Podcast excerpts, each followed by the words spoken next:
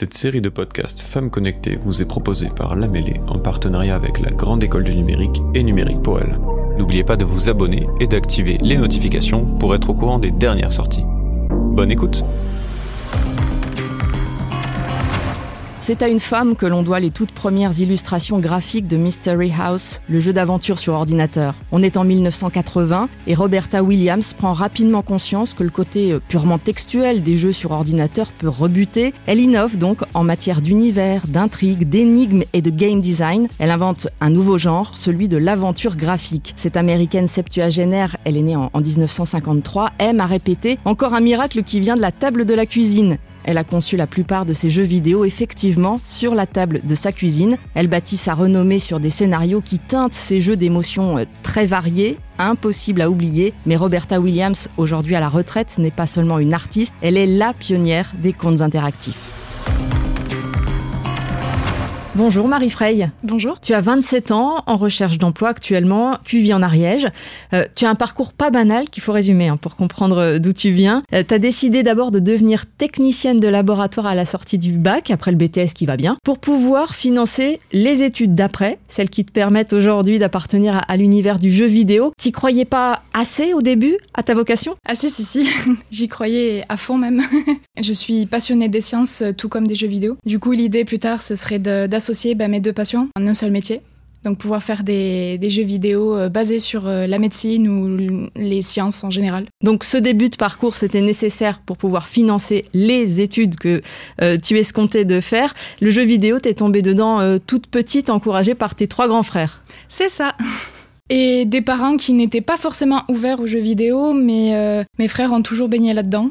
Et donc, euh, bah, j'ai récupéré leur petite console euh, rétro, et c'est de là qu'est née ma culture du jeu vidéo et ma passion. Ça devait être forcément des garçons qui t'y amènent, d'après toi? J'ai beaucoup d'amis qui m'ont entouré et avec qui j'ai partagé cette passion pour le jeu vidéo. Au final, euh, mes frères n'étaient qu'un tremplin et euh, un premier pied là-dedans. Et alors, euh, à l'époque, il y avait peu hein, de représentation féminine dans cet univers-là.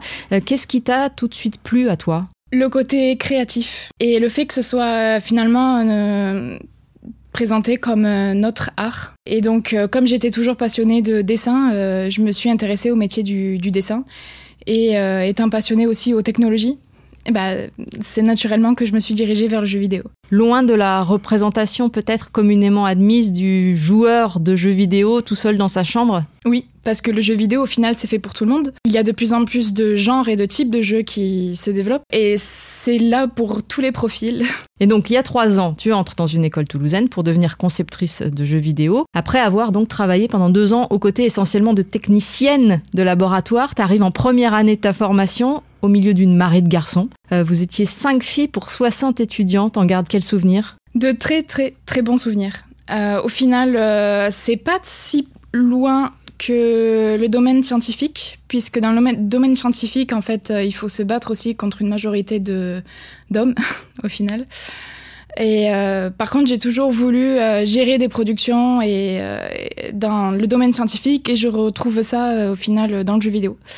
Euh, on m'a toujours appris à me battre et à me surpasser puisque en plus d'être euh, une femme, j'ai toujours eu des difficultés aussi scolaires. Donc euh, de toute façon, il faut toujours se surpasser pour, pour essayer d'attirer l'attention. Et donc ça a été les trois plus belles années de ma vie en étudiant. Voilà, Ton truc à toi, c'est le serious game, des applications ludiques euh, à but éducatif. c'est ça. Ça fait deux mois donc que tu cherches euh, du boulot. C'est pas évident. Est-ce que tu dirais euh, que ça n'aide pas d'être une femme? Pour l'instant, je le ressens pas comme ça parce que, euh, par exemple, pour le mois de mars, à l'occasion du 8 mars, euh, il y a énormément de- d'événements qui sont créés, qui ont été créés par, euh, par exemple, l'association Women in Games, qui, en, en partenariat avec des studios, euh, particulièrement Ubisoft, euh, vont nous présenter des événements en ligne, qui vont nous donner des conseils ou euh, nous donner un peu plus de chances que d'autres personnes euh, d'accéder à, à ce domaine-là, du coup. Alors tu parles justement précisément des réseaux de femmes qui existent dans cet univers professionnel. Quelle plus-value elles ont pour toi? Pour moi, ce serait le partage, que ce soit en termes de conseils, de contacts et, et à la fois de réconfort. Parce qu'au final, on trouve des personnes euh, qui ont vécu à peu près les mêmes parcours. Qu'est-ce que ça t'apporte concrètement dans ta recherche de- d'emploi? De la confiance en moi, principalement, dans le sens où euh, je me rends compte que je suis légitime. Et ça, c'est un grand mot. Il ne faut pas hésiter à se lancer dans des, euh, dans des domaines qu'on se dit euh, trop complexes pour, euh, pour y accéder. parce qu'il ne faut pas oublier que le jeu vidéo, c'est encore un domaine de niche. Et encore plus, du coup, au niveau des femmes et, et des, personnes, des personnes marginalisées. Et, et, du coup, je me suis convaincue dans mes compétences que j'étais légitime à participer, à candidater à certains postes d'emploi. Voilà. Ce déficit de légitimité, c'est quelque chose qu'on entend beaucoup chez les femmes et notamment dans les univers euh, numériques. Peut-être. Après, euh, chez moi, j'ai un parcours atypique euh, vu que j'ai été en reconversion professionnelle. Donc on se dit, est-ce que je suis pas en train de voler la place à quelqu'un d'autre? Ou est-ce que réellement je peux avoir les clés pour aller dans cette direction? Alors puisque précisément, toi tu as rencontré un certain nombre d'obstacles, qu'est-ce que tu dirais aujourd'hui à une jeune fille, à une jeune femme qui veut travailler dans le monde du jeu vidéo pour euh, lui donner cette petite force supplémentaire dès le départ? Il faut s'entourer de gens qui nous aiment. On a beau euh, se, concentrer sur nous-mêmes, euh, les proches et la famille, c'est important. Ça, ça va nous aider beaucoup. Et ne pas hésiter, en fait. Tout ce qu'on nous répète, c'est ne pas baisser les bras, y aller, foncer. Et pourquoi pas faire de sa passion un métier parce qu'au final, euh, avec tout ce qui se passe en ce moment, c'est ce qu'on ce qu'on souhaite à tout le monde. Qu'est-ce qu'elle te dit cette petite voix qui a toujours voulu être dans le jeu vidéo, la petite voix de quand t'étais enfant et, et ce que tu aujourd'hui es?